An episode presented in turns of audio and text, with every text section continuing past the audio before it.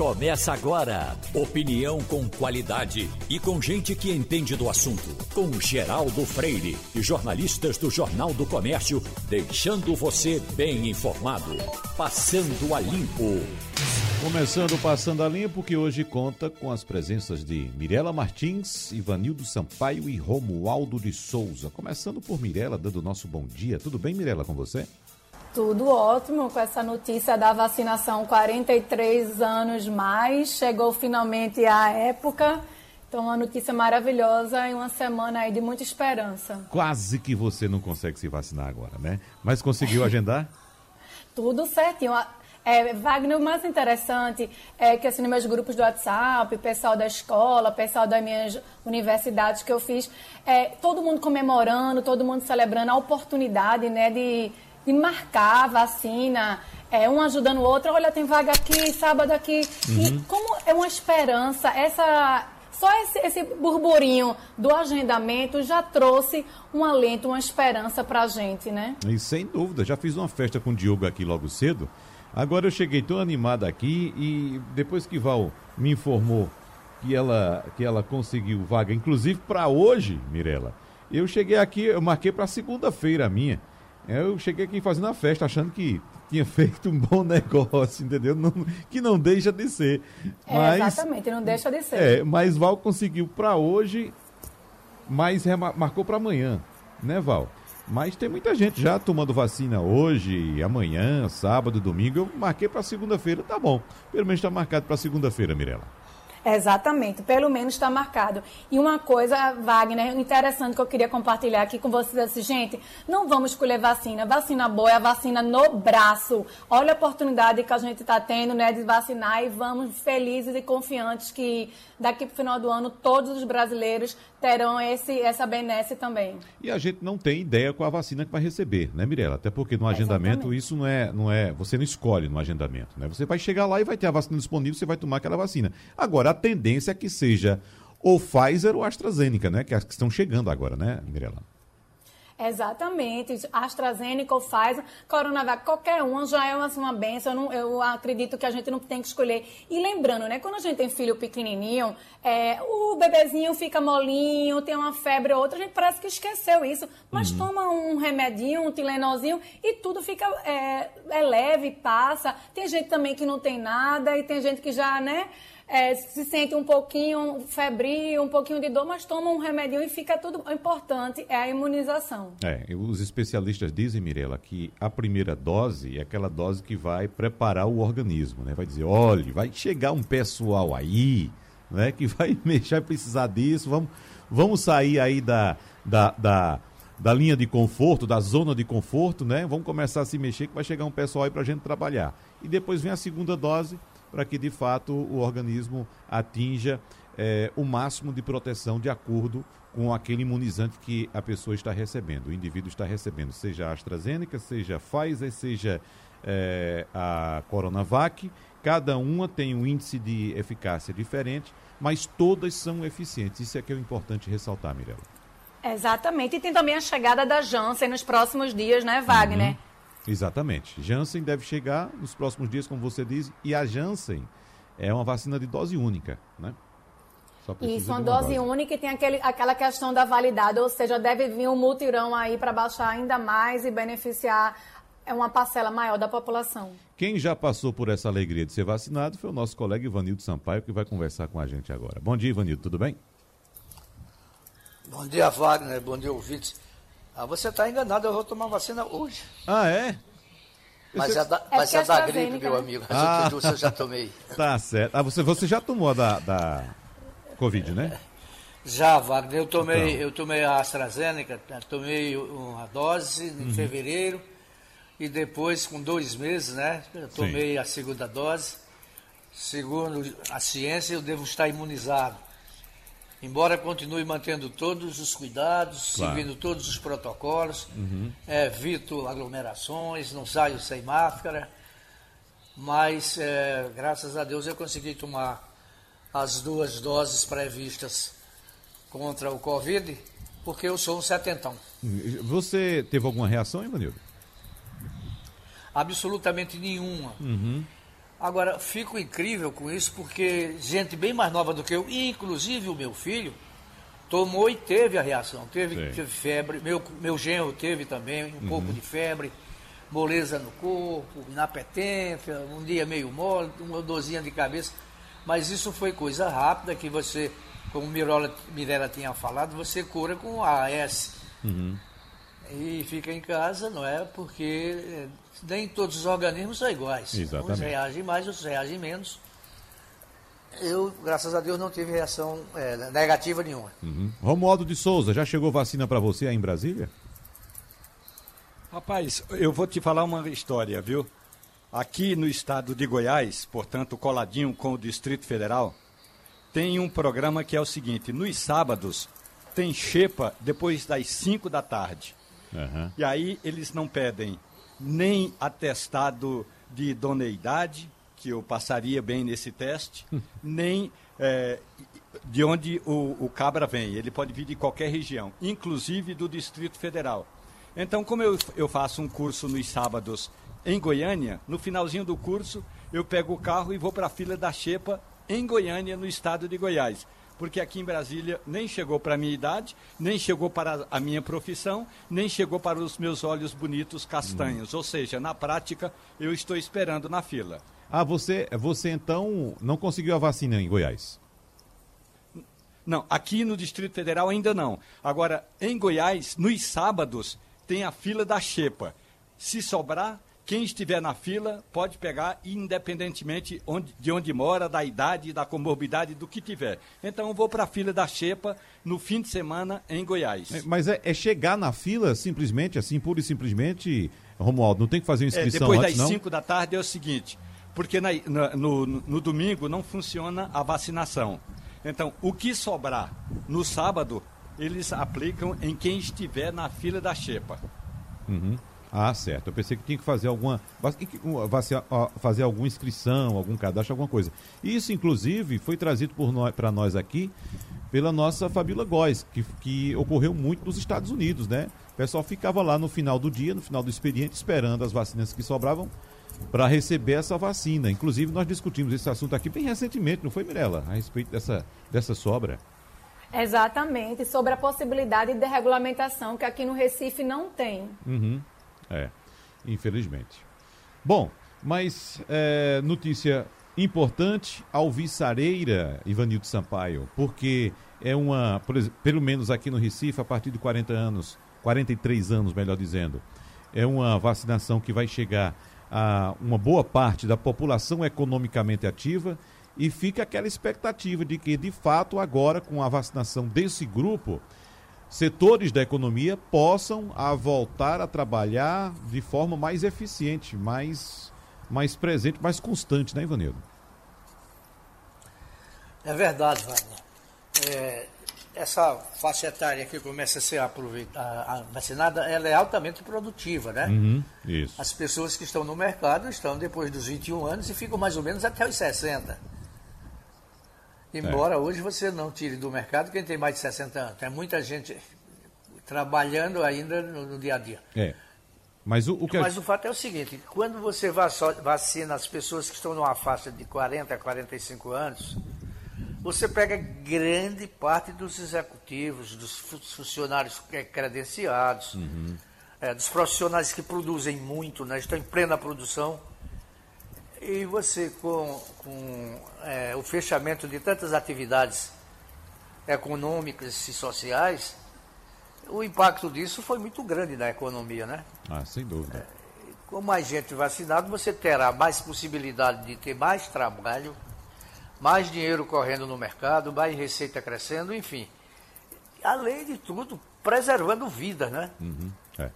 Então e... é muito bom que essa vacinação chegue aos 18 anos de idade, baixe para 15, e que finalmente que esteja todo o Brasil, todo o Brasil, do Oiapoque ao Arroio Chuí, todos vacinados. A gente observa hoje, Ivanildo, que houve uma diminuição muito grande, mas muito grande mesmo, sensível, visível, do grupo uh, de idosos, né? pessoas acima de 65 anos em UTIs e enfermarias. E temos hoje uma presença maciça exatamente desse grupo. entre 40 e 59 anos ocupando leitos de UTI e de enfermarias nos hospitais. Então espera-se que pelo menos aqui no Recife, como está começando agora de 43, esse grupo diminua. E é exatamente o grupo, como a gente está citando aqui, que faz parte da maior força produtiva deste país. Essa é uma informação Nenhuma muito boa. Dúvida né? sobre... É. Exatamente. É, Wagner, eu estava lendo aqui, enquanto você estava comentando com o Ivanido, lendo justamente isso. O grupo maior de internados em UTI atualmente no Brasil é entre 30 e 59 anos. Então, aquela turma que ou tomou a primeira, não chegou a tomar ainda, né? É, exatamente. Romualdo de Souza. Agora, Wagner. Pois não, diga. Por gentileza, ontem eu li um comentário de um colega, confesso que não, não sei de quem foi e até não, não consegui recuperar para dar o devido crédito. Mas um colega jornalista estava colocando no, no Twitter, essa rede social na internet, que se alguém tiver algum colega, algum amigo, alguma pessoa conhecida que queira fazer o cadastramento, mas não tenha em casa um computador, uma internet, que colabore. Às vezes a gente vê, ah, mas é bonito, fantástico que o governo do estado, o governo é, do Recife está fazendo, que as pessoas se cadastram, mas a gente sabe que a internet ainda não chegou para todos, apesar de todos esses programas que falam de universalização da internet. Portanto, se puder colaborar, também vale a pena. Eu sei porque outro dia uma prima minha que mora em Abreu Lima, eu liguei para ela à noite e ela disse: Olha, fui na casa da fulana e ela me ajudou. Mas é importante também a gente colaborar com outras pessoas que não têm internet em casa uhum. e que querem fazer esse esse cadastramento. É, é, importante. Aqui no caso do, do Recife, Romualdo, além de você poder fazer o cadastramento e o agendamento pelo site do Conecta Recife, existe também um aplicativo. Aí já amplia um pouco também, porque uh, a gente sabe que o número de terminais de computadores hoje é bem menor do que o número de smartphones. Então, quem tem smartphone pode fazer também pelo aplicativo Conecta Recife. É só a, a instalar o aplicativo, vai na sua loja de aplicativo, faz a instalação do aplicativo, faz um cadastro, uma coisa rápida, coloca seus dados, tem que inserir também um comprovante de residência, claro, para você comprovar que você é morador do Recife, um comprovante de identidade com foto, né? Pode ser sua, seu RG, pode ser sua carteira de habilitação, mas é coisa rápida, é só fazer o cadastramento no Conecta Recife, é Mirela. Acho que a gente poderia até sugerir lançar uma rede já usando esse argumento de Romualdo para pessoa, para as pessoas que são comerciantes, dono do mercadinho, que tem um, uma internet é, no seu trabalho, chega a pessoa e vê que está na idade e na faixa, acho que poderia oferecer, olha, você já fez seu cadastramento isso. e fazer o cadastramento. Eu acho que é uma, um momento pede isso, solidariedade. Exatamente. A pessoa tem internet, ajuda um outro que não tem, e isso ajuda todos, né? Quanto mais gente vacinada, melhor para a gente. É, exatamente. Romualdo, um assunto aqui para a gente passar rapidamente nele. A, a, ministra Rosa Weber, Rosa Weber, do Supremo Tribunal Federal, concedeu um habeas corpus e autorizou o governador do Amazonas, Wilson Lima, a não depor na CPI do Senado. Então, inclusive, se ele quiser aparecer, comparecer à reunião, ele tem o direito de se manter calado. Mas, evidentemente, que ele não vai aparecer. Se ele não pode se ele é, não tem a necessidade de aparecer, a obrigação de aparecer, ele não vai aparecer simplesmente para ficar calado. Agora, o importante é que essa essa decisão da ministra Rosa Weber acaba colocando água da torneira no café dos governistas que queriam levar prefeitos e governadores para a CPI, né, Romualdo? Sem dúvida, já era esperado. Ontem à noite, por volta das 11 horas da noite, eh, das 10 e meia da noite, eu falei com a defesa do governador e ele me disse o seguinte: olha, nós estamos prontos. O governador não veio a Brasília, mas se sair a decisão, e a decisão saiu um pouco mais tarde. E aí, o que acontece? Já era tão esperado que o, o presidente da Comissão Parlamentar de Inquérito, o senador Omar Aziz, marcou para esta quinta-feira, claro, o depoimento de Wilson Lima, mas marcou também a votação de vários requerimentos, o que na prática eles já esperavam que eh, a ministra Rosa Weber iria conceder esse habeas corpus e tem uma ação movida por 18 governadores, todos eles pedindo ao Supremo Tribunal Federal que diga que governador não pode ser investigado nessa, nesse caso específico na CPI da Covid-19. E aí, o habeas corpus, que é uma decisão provisória, limina, é, é, que é uma provisão temporária da ministra Rosa Weber, vai reforçar a tese dos 18 governadores, entre eles o governador de Pernambuco, que não querem ir à CPI. Agora, vamos ver como é que o Supremo Tribunal Federal vai marchar com relação aos outros pedidos dos demais governadores. Mas, na prática, Wagner Gomes, ainda que haja indícios de que no estado do Amazonas tanto o governador Wilson Lima como dois secretários de saúde se envolveram com a traquinagem do dinheiro público, porque isso aí, de fato, há uma investigação, houve operações da Polícia Federal, não é é, fato é, objetivamente direto é, dessa CPI. E, portanto, o Wilson Lima não veio a Brasília. E aí o Nabor Júnior me disse hoje. Desculpe, Nabor Bulhões. Nabor Júnior foi um hum. senador. Nabor Bulhões me disse hoje de manhã o seguinte: ó, vi para quê? Se é para ficar calado, então é melhor é. não vir. Uhum. Então a gente decidiu que ele não viria. É, agora, se o governador do Amazonas, envolvido aí em várias denúncias de desvio de, de, recursos, inclusive com operações da Polícia Federal, outra bem recente, né? Teve operação do ano passado, a Polícia Federal chegou inclusive a pedir a prisão do governador do Amazonas. Então, uh, o secretário foi preso, o secretário foi preso bem recentemente também naquela ação da Polícia Federal.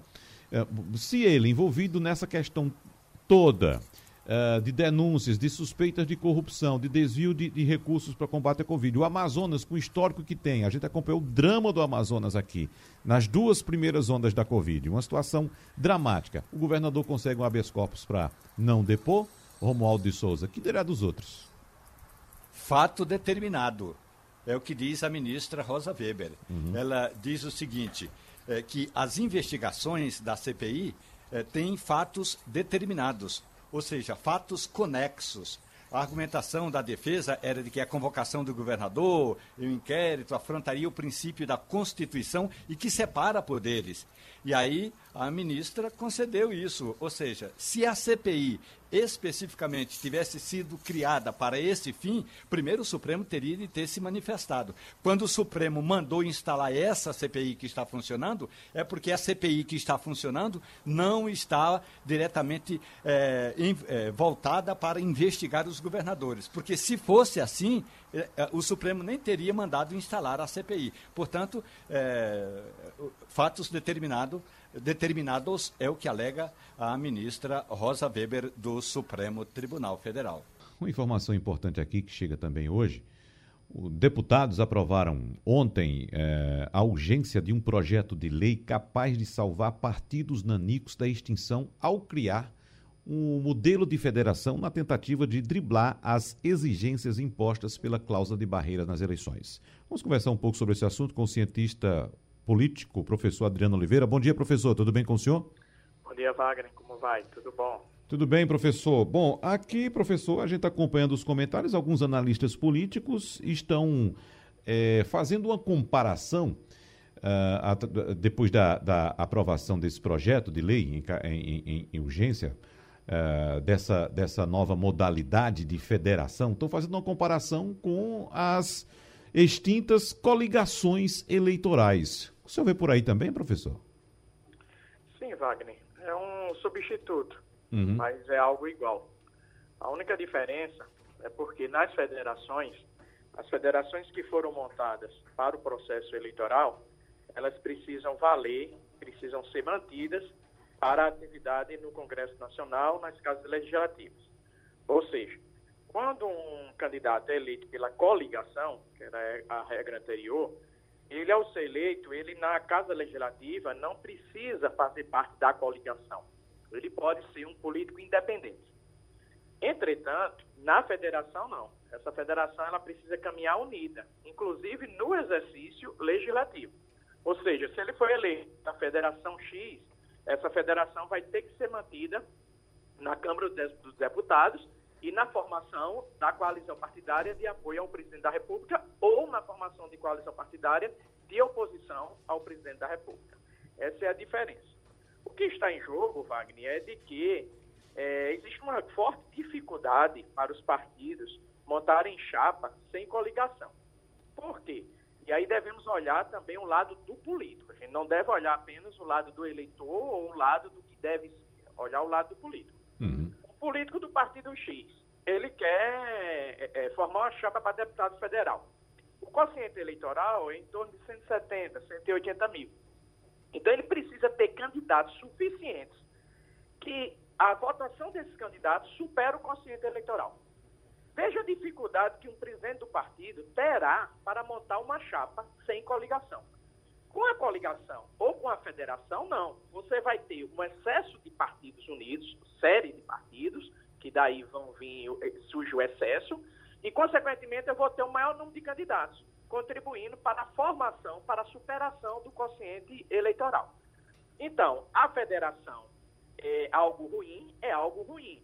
Em virtude de quê? Porque o fim da coligação, ela permite, ela possibilita que você diminua o número de, de partidos nas casas legislativas.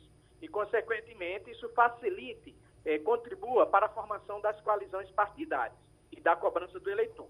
Por outro lado, a ausência de coligação, a ausência de federação, dificultem muito que os presidentes dos partidos consigam formar chapas, ou seja, encontrar candidatos que tenham uma boa votação para superar o quociente eleitoral. Bom, o, o, projeto prevê que dois ou mais partidos poderão se unir nessa chamada federação para que ela atue como se fosse uma única sigla. Ivanildo Sampaio observe que os políticos, ah, como já disse um velho político, não são feitos do nosso, do nosso barro, né? do mesmo barro que nós. Veja que eles sempre dão um jeito, mesmo que se mude alguma coisa, sempre dá uma, um jeitinho, uma articulação para modificar as regras e deixar tudo do jeito que seja mais confortável para eles, Ivanildo. Ô Wagner, eu escutei certa vez o, o ex-vice-presidente da República, Marco Maciel, dizia ele já há mais de 15 anos que a, a reforma mais urgente para o país era a reforma política. Precisava ser feita porque nós temos um grande emaranhado de confusão, de legislação, de você não sabe o que pode, o que não pode. E, e isso é muito ruim para a democracia. Quer dizer, alguns presidentes de partido se tornam donos desse partido. Vou dar um exemplo de um pernambucano, que não era mais do Recife, mora em São Paulo. Roberto Freire. Há quantos anos esse cidadão preside o partido que já trocou de nome, trocou de sigla, foi e voltou, mas é ele o presidente. É ele que administra o fundo partidário. E como Roberto Freire, tem Roberto Jefferson, tem outros que se sentem donos dos partidos. E isso só faz piorar a cada quatro anos, porque os políticos no Congresso Nacional encontram sempre uma maneira de defender o seu lado. Quando eu digo o seu lado, eu digo é o seu bolso. Uhum. E isso não vai mudar nunca enquanto não for feita uma reforma partidária de vergonha, profunda, que limpe toda essa sujeira que tem por aí e se entregue à sociedade uma coisa digna, decente, honesta, limpa que todo mundo consiga entender que seja igual para, para todos. Uhum. Ou seja, professor ah, Adriano Oliveira, a percepção que a população tem, pelo que Ivanildo Sampaio relata, é de que política hoje é um meio de vida no Brasil. Essa percepção independe, Wagner, e bom dia, Ivanildo, de reforma política.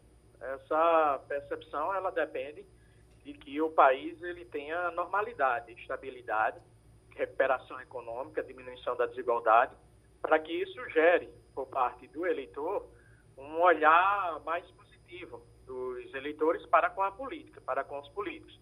Mas se o eleitor ele vai no postal não tem remédio, se ele tem dificuldade para obter vacinas contra a Covid-19, se o desemprego está imenso, se a inflação está altíssima, se existem denúncias de corrupção, como é que você vai exigir que o eleitor respeite política? Claro que o eleitor não vai respeitar a política de modo algum.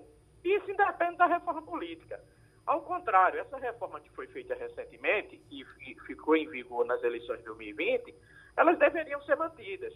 Inclusive, apesar de reconhecer as dificuldades dos presidentes do partido em montar chapa, nós deveríamos manter o fim das coligações. Por quê?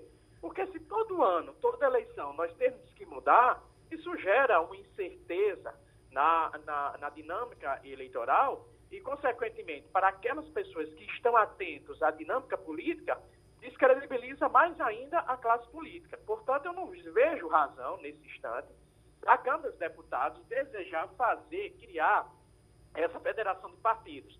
Até porque o grande debate da reforma política, Wagner, são dois. Primeiro, que eu acho é, é justo e importante: redução do número de partidos. Então, o fim das coligações pode permitir isso. Em segundo lugar, é o fato de que você é, deseja que tenha campanhas mais baratas, ou seja, o menor custo, apesar de hoje nós termos no Brasil esse, é, é, esse financiamento público que eu totalmente discordo da existência de financiamento público de campanha.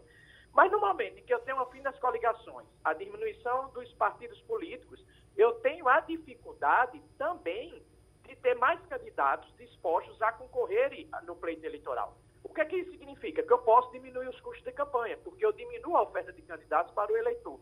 Então, para mim, essa reforma política que foi feita, agora recentemente, deveria ser mantida. Deveríamos aguardar os resultados dela para, daqui a 5, 10 anos, fazer alguma modificação. Ô, Wagner, me permita só um minuto. Há uma Sim. discussão também na Câmara a respeito do distritão.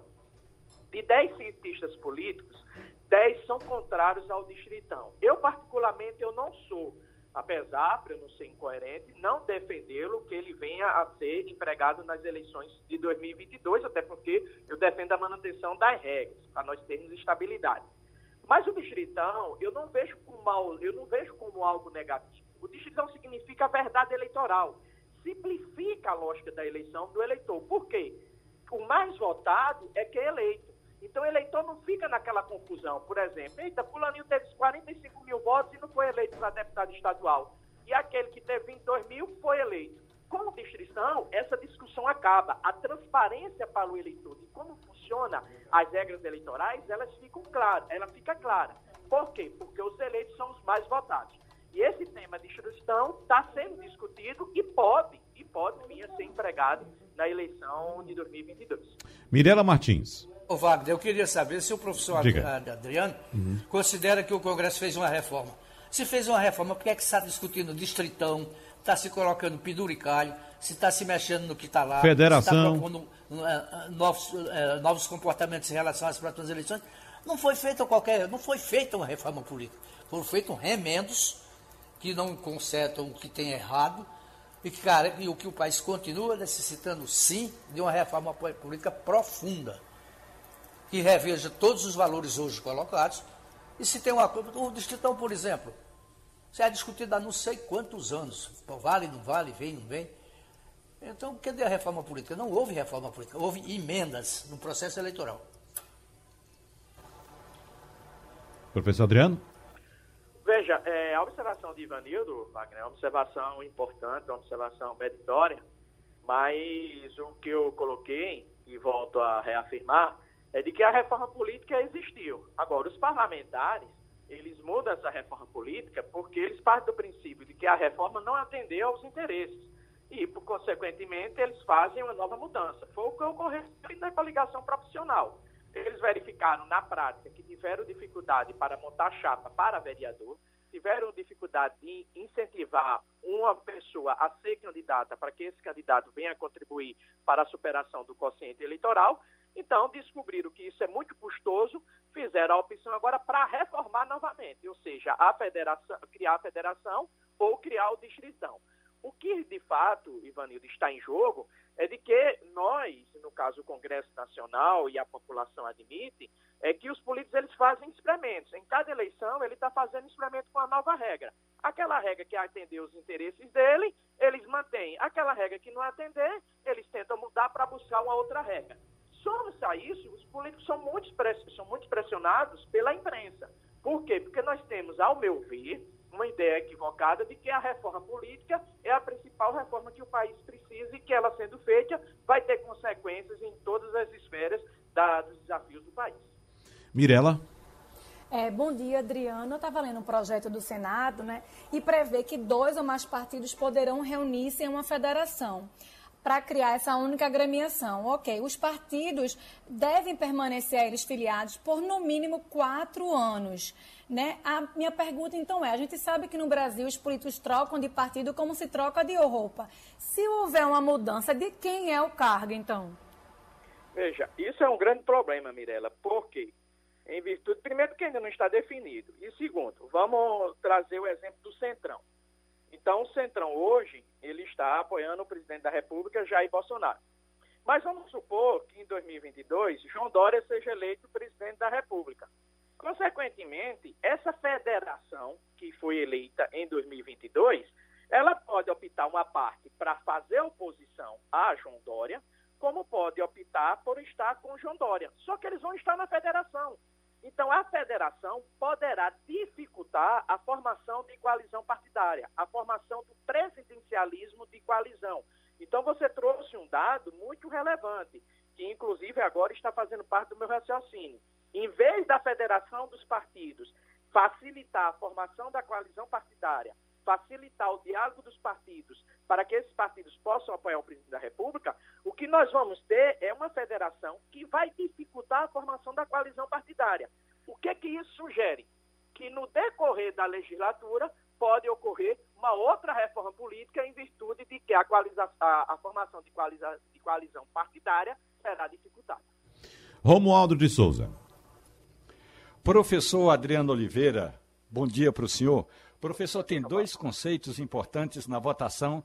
Que a, o primeiro deles chama-se instinto de sobrevivência.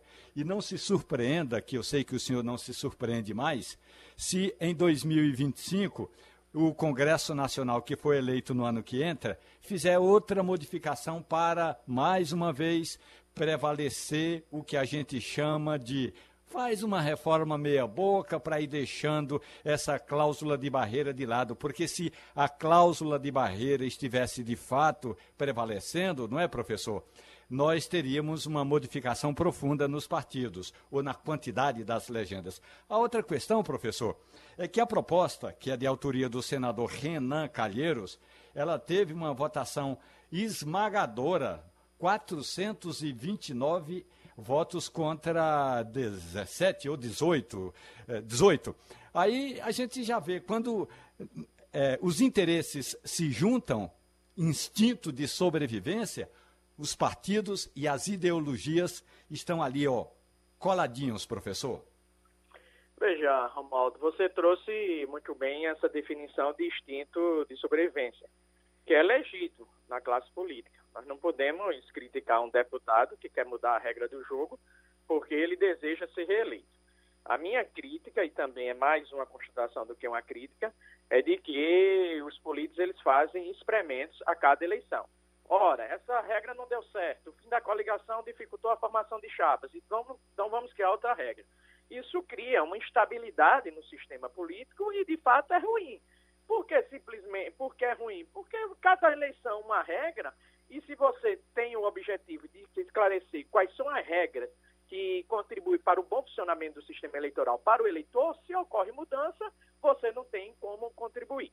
A questão da, da, do fim das coligações na proporcional e a causa da barreira, para mim, são duas modificações fundamentais que devem permanecer. Por quê? Qual é a discussão eterna da academia? Qual é a discussão eterna dos políticos que afirmam que tem ideologia? A discussão eterna é de que nós temos que diminuir o número de partidos no Brasil, que nós devemos permitir uma maior identidade do eleitor para com os partidos. Essa identidade do eleitor para com o partido, ela é possível, mas não de tão monta, porque as pesquisas indicam que os eleitores não votam no partido, votam na pessoa. Então isso é um pouco desnecessário. Por outro lado, eu vejo um grande mérito na diminuição do número de partidos políticos. Há um mérito menor, que é a identificação do eleitor para com o partido, e há um mérito maior, é que facilita a governabilidade. Mas esse meu raciocínio, é, Romaldo, está baseado numa premissa minha muito simples, que é importante que eu esclareça a você e ao ouvinte.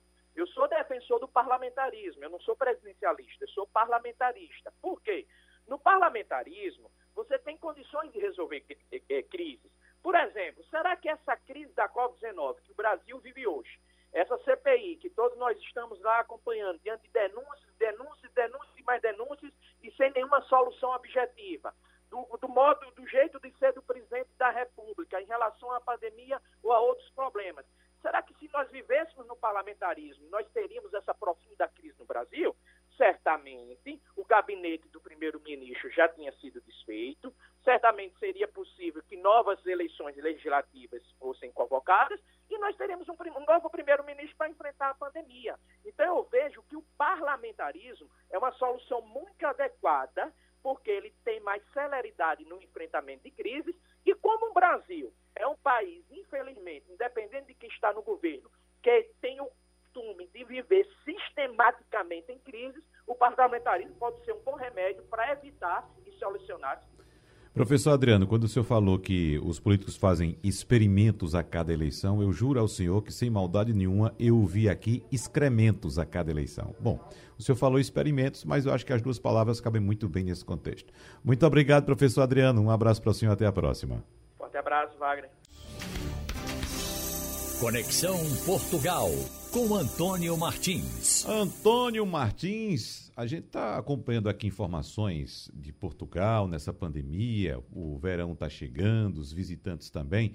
Agora, como é que fica essa questão aí, é, Antônio Martins, desse certificado digital Covid da União Europeia? Você sabe que o Recife começa a vacinar já, já está vacinando hoje, inclusive, os, os seus moradores, seus habitantes, a partir de 43 anos de idade.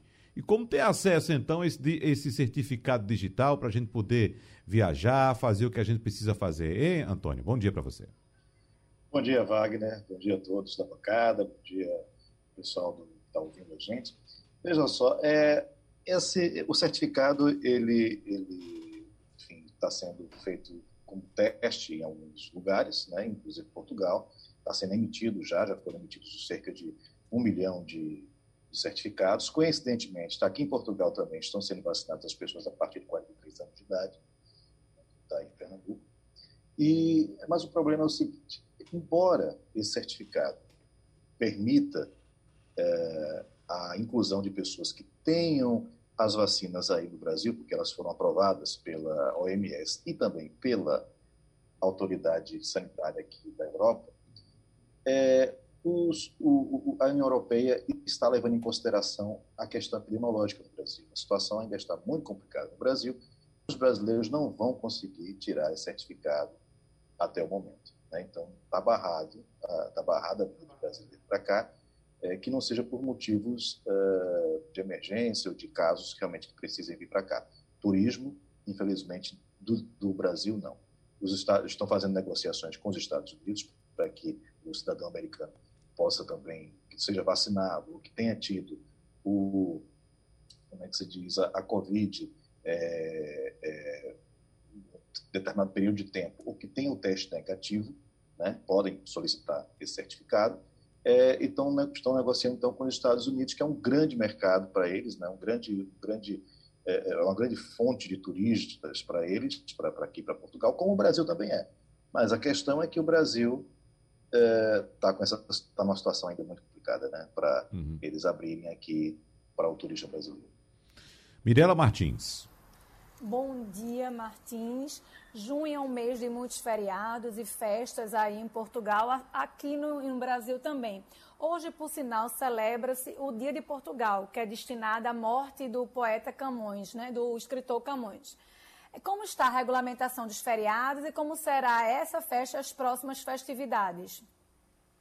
Veja, a, a, festividade de hoje, né, é, é, hoje é um feriado mais oficial, de fato, é o Dia de Portugal, que é o, o dia também do, da, da, da, do, cidadão, do, cidadão de língua portuguesa, então não é só um dia de Portugal, mas também todos aqueles que falam português, né? E, é, mas é muito oficial, então assim, todas as, as, as cerimônias são é, com o presidente da República, são uh, cerimônias militares. Então, o que está acontecendo é que foi está no Funchal, na Ilha da Madeira. Hoje está o presidente da República lá para uh, fazer parte dessa comemoração. Agora, a grande pena é o, o, o, dia, o dia 13 de junho, que é o dia de Santo Antônio, que é o padroeiro aqui de Lisboa, e que Lisboa, ele nasceu aqui em Lisboa, na realidade, São, São Antônio de Pádua, morreu em Pádua, mas nasceu em Lisboa, e que é um feriado que, de fato, marca todo o mês de junho, como acontece muito aí no Brasil com São João. Aqui o São João é comemorado no Porto e o São Santo Antônio em Lisboa.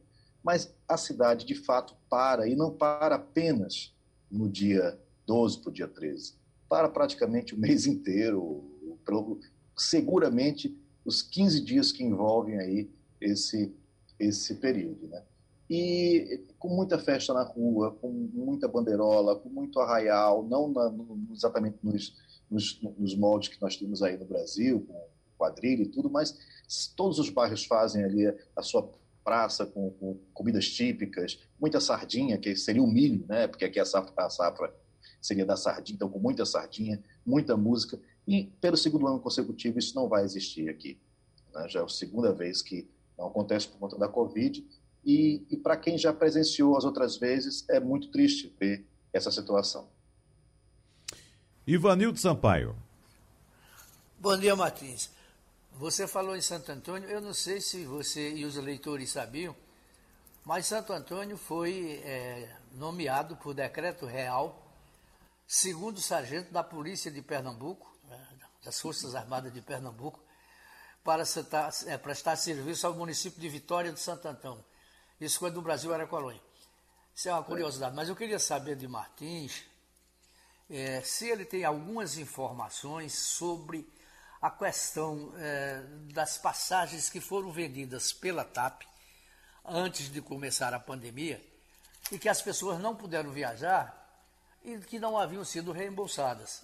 Essa pendência continua, Martins? Foi resolvida? Como é que a TAP vai sair desse abacaxi? Olha, Ivanildo, eu vou ficar te devendo essa, porque é, eu não estou muito a par dessa situação. É, de fato, é, o que houve aqui na, na, na Europa é uma resolução para que haja a, a, a devolução né, desse, desse dinheiro, de, de, dessa, dessas passagens, ou que pelo menos haja uma, um congelamento, né, para que, num determinado momento, a pessoa tem um ano para tentar renovar a passagem. Vamos supor, tem um caso de família mesmo que tinha comprado antes da pandemia, passagem para cá, estava tudo certo, quando estourou de fato a pandemia, e essas pessoas estão com ainda um crédito, está né, congelado, para uh, uh, usar assim que puder li, que liberar. Né? E de, ou então depois pedir o reembolso. Mas isso ainda está pendente, né? Está tudo muito pendente até onde eu sei. Agora, como eu estou falando, eu não estou muito inteirado sobre esse assunto uh, em relação à questão da TAP. Romualdo de Souza. Será que a TAP resolva bem isso, né? Tem muita gente, a conhece ah, aqui em certeza. Pernambuco, pelo menos umas 15 pessoas. Uhum. Romualdo. Muito bom dia, Martins. Me diga uma coisa. Aliás, a minha sobrinha, que está fazendo aula à distância, ela me mandou ontem um meme que recebeu da professora de português dela, e a professora de português dela é dos bulhões como era Santo é. Antônio, porque antes de ser Santo Antônio, a época em que foi nomeado sargento da Polícia Militar de Pernambuco, Santo Antônio era Fernando de Bulhões. Portanto, certo. a professora da minha sobrinha mandou um meme que, segundo a professora, está rolando aí na, na, em Portugal, que é o seguinte: de um lado tem Luiz de Camões deitado numa cama grande, e do outro, o escritor português Pero Vaz de Caminha deitado numa cama pequena. Portanto, se seus parentes receberem esse meme por aí, é essa comparação entre a cama grande de Camões e a cama pequena de Caminha. Agora, me diga uma coisa. É, já que esse, esses meus parentes estão querendo, é. Estão migrando já para, para Portugal, como é que funciona é. o SUS? Como é que é o SUS, o Sistema de Saúde Pública é, português? Martins? Que bom você que bom modo você falar em SUS, porque é muito parecido com o SUS. É, na realidade, esses dois sistemas, tanto o SUS como o SNS aqui, que é o Sistema Nacional de Saúde, eles foram inspirados no sistema inglês, né? que, que de, de unificação aí do, do, de toda a assistência pública, né? da prevenção até a, a, a pesquisa de novos, de novos tratamentos, enfim tudo isso numa mesmo guarda-chuva, né? E em níveis também, seja ele, no caso do Brasil, federal, é, estadual e municipal, e aqui no, no nível nacional, né, estadual e, e, e é, também da, da, das comunidades, né? É muito parecido. O que, que acontece? É, há uma, uma, certa, uma certa chave para entender esse sistema é que a gente tem que entender que a, a a governação aqui em Portugal, a, as autoridades locais, elas são muito importantes. Então, cada bairro tem um, é, um, é um chamado de freguesia, né, ou um bairro, ou um conjunto de bairros, ele tem uma administração local. Essa administração local vai ser, vai fazer esse elo aí com os, os, os sistemas nacionais, tanto de educação quanto de saúde. Então, a primeira coisa é que você tem que ser, se mora aqui em Portugal e tem um cartão de cidadão, tem um cartão de residência, você tem que ter o número do SNS, que seria aí no Brasil o número do SUS. Esse número ele é dado pelo o seu centro de saúde, a sua unidade básica de saúde. Ali você, assim que você tem esse número, você é designado a você um médico da família que vai acompanhar toda a sua família. Então isso é o básico da saúde. O atendimento é gratuito, né? Quer dizer, melhor, é público, mas não é gratuito. É o contrário que eu estava dizendo. Não é exatamente gratuito. Você sempre paga taxas simbólicas. Então, se você vai numa consulta do seu médico da família, você vai pagar em torno de 5 euros pela consulta. Obviamente que tem isenção para quem não tem condições de pagar. É a mesma coisa se você for atendido no hospital de urgência. Sofreu um acidente, que não precisou chamar, por exemplo, o que seria o SAMU, né? você vai até uma emergência, porque, sei lá, quebrou a perna. Ali você vai pagar também uma taxa moderadora, que eles chamam, essa taxa de 18 euros, para poder ser atendido. É, e outros, outras, outros procedimentos, de acordo com, com o que for requisitado, você também pode pagar essa taxa. Essa taxa. As pessoas, tem pessoas que são isentas disso. Os brasileiros que moram aqui e que têm a, a, a, o cartão de residência, né, ou porque está estudando, porque está trabalhando, desde que esteja regularizado aqui, ele também tem acesso a esse sistema. Mas tem mais ainda. O Brasil tem um, um acordo com Portugal, é, dos anos 50 ainda, em relação à previdência, em relação à saúde. Então, nós, é, no SUS, abrimos também para os portugueses, com os mesmos direitos para o, que os brasileiros, e vice-versa. Aqui em Portugal, o SNS também atende como se fosse brasileiro, como se fosse português, os brasileiros que estão aqui. Agora, mesmo que não esteja é, é, é, é regularizado, agora tem que ter um, um, determinado documento chamado PB4, que se pega aí no Brasil. Se for passar mais do que três meses aqui, se for passar mais do que o período de turista, tem que apresentar esse documento. Se não, mesmo como turista, você pode ir até uma unidade de saúde e ser atendido. Lembrando que vai pagar essas taxas que eu falei. Aqui, o sistema tem uma parceria com o sistema privado de saúde, né, que é, é, um, é um sistema que tem crescido é, é, com certa frequência por, é, nos últimos anos por conta justamente da, da crise de 2008, 2009. Então, houve um crescimento da, do, do, sistema privado de saúde, mas é dominante ainda o sistema público. As pessoas usam muito o sistema público e geralmente costumam usar o sistema privado para especialidades, porque às vezes você não consegue marcação no momento que você quer para um especialista. O seu clínico, tudo bem, você consegue, faz alguns exames, faz exames, inclusive exames de análises clínicas básicos, tudo você faz no seu centro de saúde, mas algumas coisas você precisa, que você precisa de um, um especialista, às vezes é bom ter um plano de saúde. Os planos de saúde aqui não são exatamente iguais como no Brasil. Eles são, eles são todos com coparticipação. Então, mesmo que você pague um valor mensal, esse, valor é muito abaixo do que se paga no Brasil, aqui varia de 10 euros a 70 euros, mais ou menos, por pessoa, né, porque você paga mensalmente, mas quando você vai para uma consulta, você também paga. E, mas em vez de pagar 80 euros, por exemplo, vai pagar 15. Um exame que custaria 80 também vai pagar 10. Enfim, ele, ele existem tabelas. Tudo, de alguma maneira, é pago até como uma forma também de evitar a, que a pessoa procure também por qualquer situação e, e, e, e acaba utilizando aquele recurso sem necessidade, de fato. Antônio Martins, mais uma vez, muito obrigado, um abraço para você. Já, tá, já passou. Está na, tá na hora do almoço aí, né, Martins? Já, já almoçou? Olha, duas, quase duas da tarde. Ah. Não, vamos almoçar agora. Muito e agora, eu, né, depois desse, dessa participação aqui, eu fico mais animado e como melhor. Dá até fome, né, Martins? Dá até fome. um abraço para você, amigo. Bom trabalho aí. Bom almoço um também. Grande. Bom apetite. Romualdo de Souza, o excelentíssimo senhor presidente da República, Jair Bolsonaro, voltou a questionar ontem as vacinas contra a Covid, difundiu desinformação a afirmar incorretamente, de forma mentirosa, que os imunizantes estão em fase experimental. Uh, observe que, por exemplo, das vacinas que estão sendo compradas pelo governo federal, pelo Ministério da Saúde, inclusive a Pfizer, já tem registro definitivo aqui no Brasil. Então, o presidente da República ou utiliza de má fé quando dá essas informações, ou é desinformado, ou vive no mundo da lua, ou de fato quer tumultuar o processo, porque é uma situação absurda a gente observar, como observamos recentemente, o presidente da República, em um pronunciamento de rádio e televisão, em cadeia nacional de rádio e televisão, defender as vacinas, dizer que está comprando as vacinas, numa atitude que inclusive já comentamos aqui. Além dele ler mal, parece que não sabe o que está lendo, não tem a mínima noção do que está fazendo ali. No dia seguinte já sai e desmancha tudo aquilo que foi dito.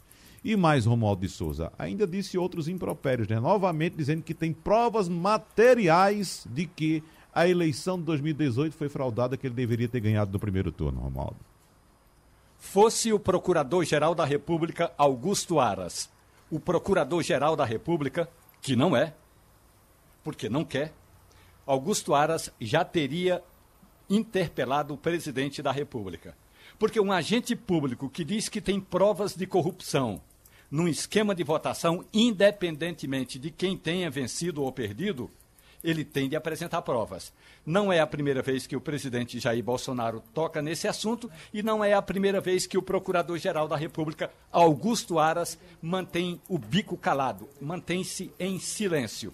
Isso me lembra uma música, apesar de não ser a minha área, o rock, mas tinha um grupo de rock no Brasil chamado Titãs, que tinha uma que, que lançou um, um disco chamado Tudo ao mesmo tempo agora. O presidente Jair Bolsonaro é tudo ao mesmo tempo numa só personagem. Ele critica as vacinas, ele no mesmo momento fala de urnas, fala de votações, voltou a tocar naquele relatório que foi forjado por um, bolso, um bolsonarista que, que está lá no que é auditor do Tribunal de Contas da União. Portanto, o presidente da República precisaria dar, no mínimo, informações à Procuradoria Geral, à, à Procuradoria Geral da República. Mas a gente sabe, não é, Wagner? O PGR, Augusto uhum. Aras, está mais preocupado é, em passar outros dois anos naquela cadeira, porque o mandato dele termina agora em setembro. O presidente Jair Bolsonaro ontem esteve em Anápolis, no interior de Goiás, aqui 110 quilômetros do centro de Brasília, e não foi fazer outra coisa a não ser fazer campanha eleitoral e falar o que ele gosta de falar para o público que gosta de ouvir o que Bolsonaro disse. Impropérios, falou mal da vacina, ele só não disse a frase que foi é, várias vezes repetidas pelo, pelo coronel Elcio Franco ontem na CPI. O coronel, durante uh, pelo menos uh, 12 vezes, ele usou a expressão cemitério de vacina se referindo à terceira fase eh, da pesquisa que é feita pelos institutos que estão fazendo eh, essas vacinas. Portanto, o presidente Jair Bolsonaro, mais uma vez, poderia ter falado de projetos importantes, inclusive que o governo dele está para lançar. Por exemplo, a reportagem da Rádio Jornal já antecipou que Jair Bolsonaro deve ir ou a Crateús ou Crato, no sertão do Ceará, para lançar o novo Bolsa Família ele vai reformular o Bolsa Família. O presidente vai anunciar a extensão do auxílio emergencial em mais três parcelas. Notícias importantes, mas não, o presidente eh, resolveu pegar no calcanhar da, da urna eletrônica. É por isso, Ivanito Sampaio, que o presidente prefere falar para grupos que simplesmente balançam a cabeça para ele de forma positiva, né? Por exemplo, aquele grupo lá do Cercadinho, ou, por exemplo, como ontem, que ele foi para uma igreja em que simplesmente falou, não foi contestado por ninguém, todo mundo aplaudiu, balançou a cabeça positivamente, porque ele sabe que naquele grupo ele pode falar esse tipo de impropério, Ivanildo. O, o, o presidente Bolsonaro fala para o público dele. São os evangélicos, o pessoal é, ruralista, não é, alguns focos é, militares. Ele fala para o público dele e, e, e esse público quer ouvir aquilo. Agora veja bem, a questão do voto, do voto impresso que ele tanto defende, era o voto que é, elegeu, que elegeria Donald Trump, que reclamou até o último minuto é, é, sobre fraude nas eleições norte-americanas. Todos os estados recontaram os votos, comprovaram a vitória de Biden e o, presidente, o ex-presidente Trump saiu com a cara mexendo. Não se entende as razões pelas quais o presidente Bolsonaro quer o voto impresso. Eu, eu, se fosse o Tribunal Superior Eleitoral, eu faria o voto impresso. E depois ia contar para ver o, real, o real resultado das próximas eleições.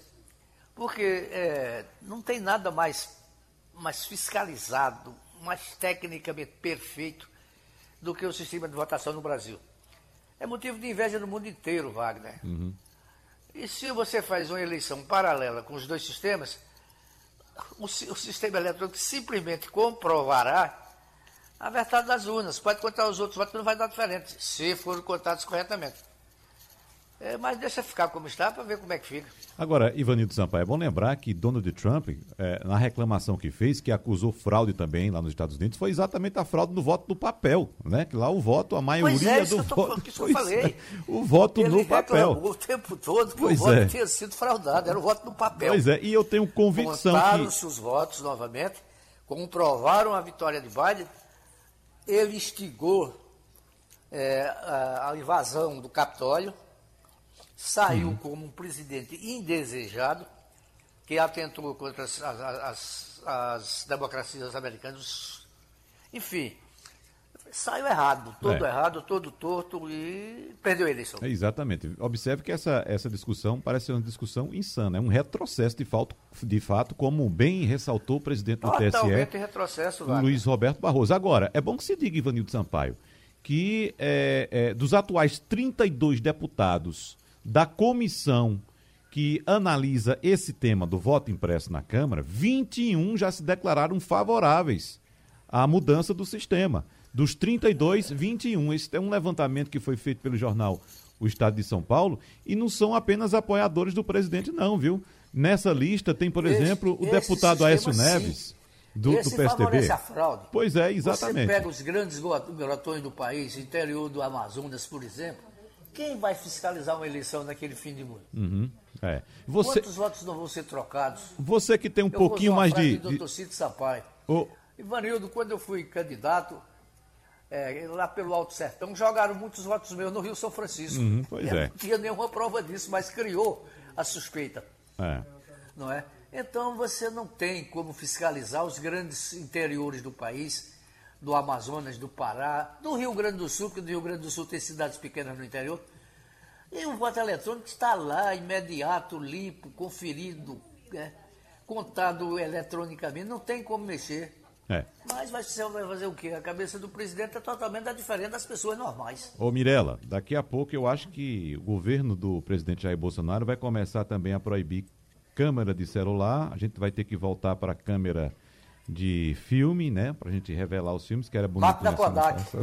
Vai virar vintage, vai ser um governo é. em que o vintage é, prevalece. Mas, uhum. Wagner, antes de terminar aqui a minha participação, eu gostaria de lembrar que hoje né, tem a tradicional coletiva sobre a situação da Covid-19 no, no Estado e a expectativa é pelo anúncio de como ficará o plano de convivência, né? Lembrando que esse final de semana a gente tem ainda as medidas mais restritivas até o domingo e existe né, toda aquela expectativa do parte das pessoas donas de bares e restaurantes para saber se vão conseguir essa liberação no sábado, já que é o dia dos namorados, tradicional dia em que os restaurantes recebem né, os casais apaixonados. Tem também um comércio aí clamando pro, pelo sábado aberto para ver se consegue recuperar as perdas. Né? E a gente, por outro lado, também sabe que o Estado ultrapassou números né, bem preocupantes de contágio da Covid, com mais de 6 mil casos no dia de ontem. É situação difícil ainda. A gente comemora, evidentemente, né, Mirela, o fato de a vacinação chegar para mais pessoas, não só no Recife, o Recife é que está mais avançado com 43 anos, mas Olinda tem 45, o Jaboatão tem 50, mas de fato a gente fica muito preocupado ainda com a situação da pandemia aqui no estado, principalmente, Mirela, no nosso interior, viu? A situação no interior está no dramática. Agreste, né? Exatamente, dramática, a situação é muito difícil, né? Bom, mas Romualdo de Souza, a sessão da CPI da pandemia está começando agora. Os senadores vão discutir requerimentos. O que é que você destaca mais aí de Brasília, Romualdo?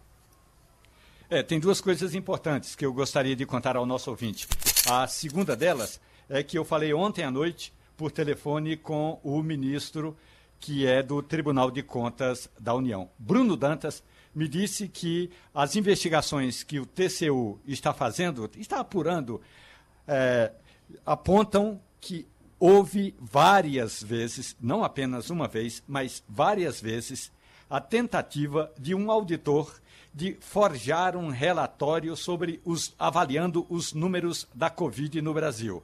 Esse relatório acabou sendo passado por esse auditor para o presidente Jair Bolsonaro, que foi desmentido pelo TCU. Portanto, o Tribunal de Contas da União segue debruçado nesse tema. E agora a CPI está reunida aqui para votar exatamente o requerimento do senador Humberto Costa, convocando o auditor do Tribunal de Contas da União, que fez um relatório forjado que acabou sendo desmentido pelo próprio TCU. Em resumo, o relatório diz que dessas 480 mil mortes pela Covid-19, pelo menos a metade não é de gente que estava padecendo da doença, Wagner. E veja só, Romualdo de Souza, que foi uma relação bastante alinhada né, é, entre esse auditor e também os filhos do presidente. Esse auditor, inclusive, chegou a ser indicado a uma estatal para ocupar um cargo numa estatal pelos filhos do presidente. E agora ele utilizou um álibi, inclusive, dizendo que foi o pai dele que pegou esse relatório e entregou ao presidente da República.